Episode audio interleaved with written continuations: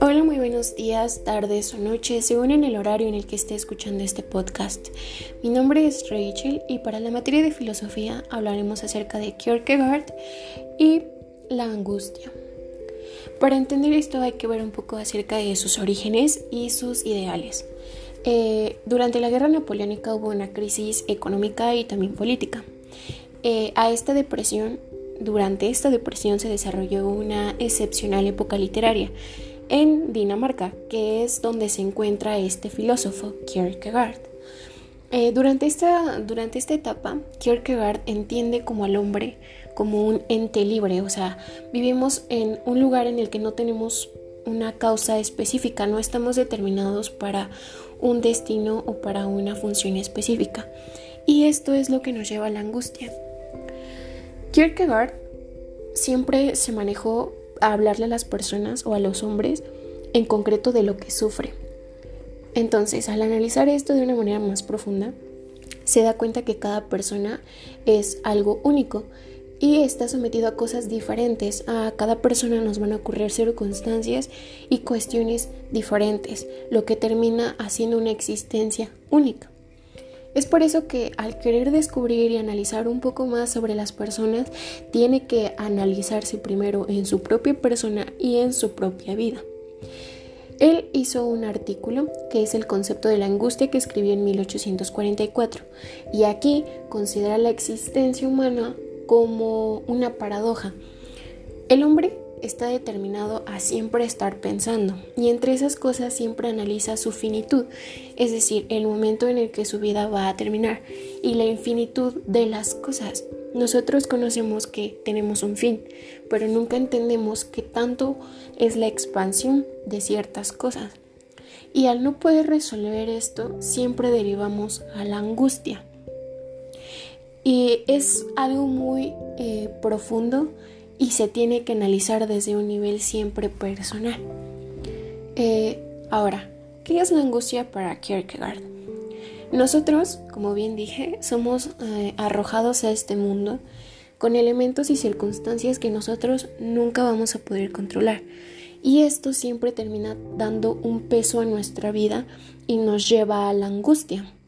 La angustia, eh, como dijo Kierkegaard, es el vértigo de la libertad. ¿Y qué implica esta libertad? Bien, como dije, eh, el hombre es considerado un ente libre. Esta libertad siempre se tiene que aceptar. La libertad conlleva a una responsabilidad, que es el acto o el peso que conlleva esa libertad. Y básicamente busca que vivamos una vida auténtica y aunque tengamos angustia, siempre sea para nuestro libre desarrollo y nuestra libre expresión. Ahora, la angustia existencial y la autenticidad.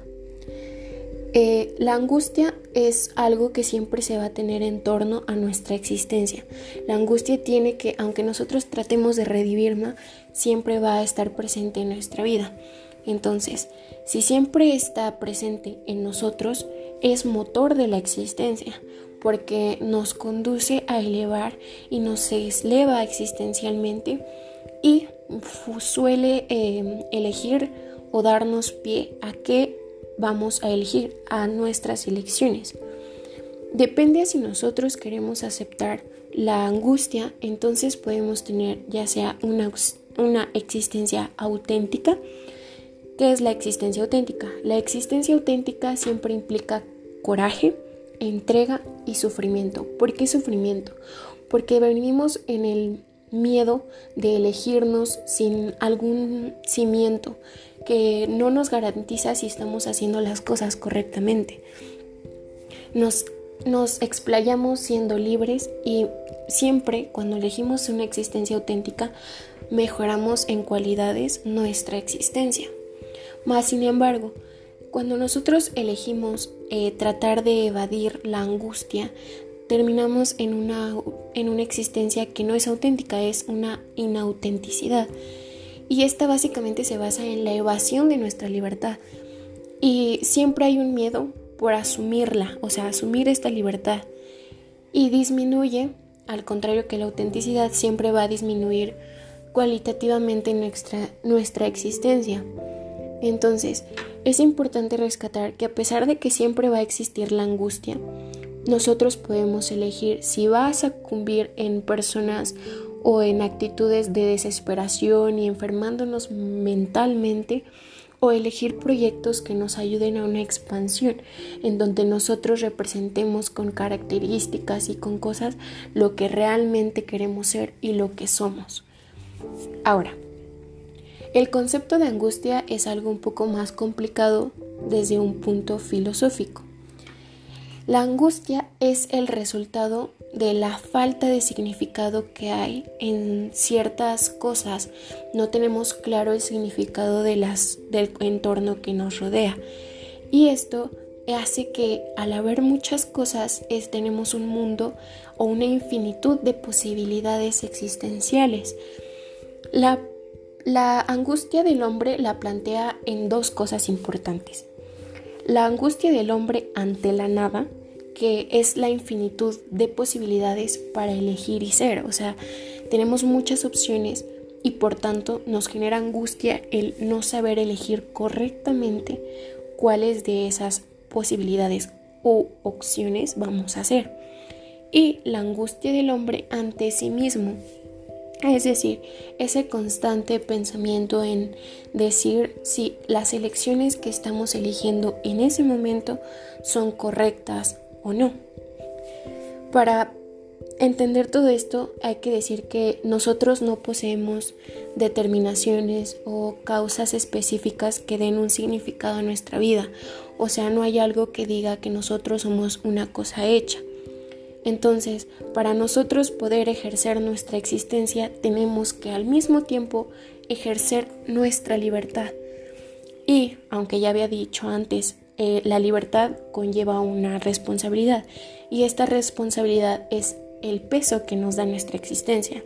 Y es por eso que nosotros tenemos que desarrollar de manera individual nuestra propia verdad subjetiva. Es decir, cuando ya nos vamos a algo un poco más absoluto hacia verdades absolutas que garanticen nuestra elección.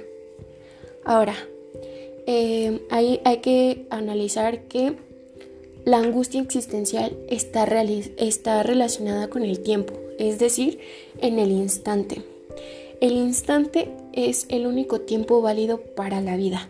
Es lo que determina lo que vamos a hacer. Es el instante en donde elegimos cada momento. Eh, esta elección nos condensa a la eternidad y es la elección finita y a su vez determina las, las posibles elecciones posteriores, o sea, después de elegir algo, obviamente desencadena a más elecciones. Y esa elección a su vez angustia a la persona, pues estas elecciones dan el sentido a nuestra vida y determinan la causa que le vamos a estar dando a ello. Y en un instante nos elegimos y comprometemos nuestra existencia y la, la podemos o salvar o poner en riesgo. Es por eso que hay una gran lucha entre las posibilidades y el entender acerca de qué es lo que queremos y qué es lo que vamos a elegir. En, el debate de esta elección está siempre mantenerse abierto a la infinitud, es decir, siempre conservar el hecho de que hay muchas posibilidades y no cerrarse a solo una. Cuando nosotros elegimos aceptar la angustia es cuando nosotros decidimos vivir auténticamente, decidimos ser una existencia auténtica y decidimos luchar para nuestra libertad. Engañarse a nosotros de verdad nunca va a terminar con la angustia, según lo que dice Kierkegaard. No logra que la angustia desaparezca, mas sin embargo determina que nuestra existencia sea totalmente auténtica, eligiendo elecciones a partir de, lo que la vida nos está dando.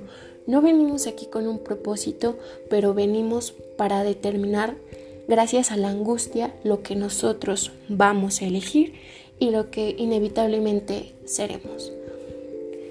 Y bueno, esa ha sido mi explicación acerca de Kierkegaard y la angustia. Espero y haya sido de su agrado.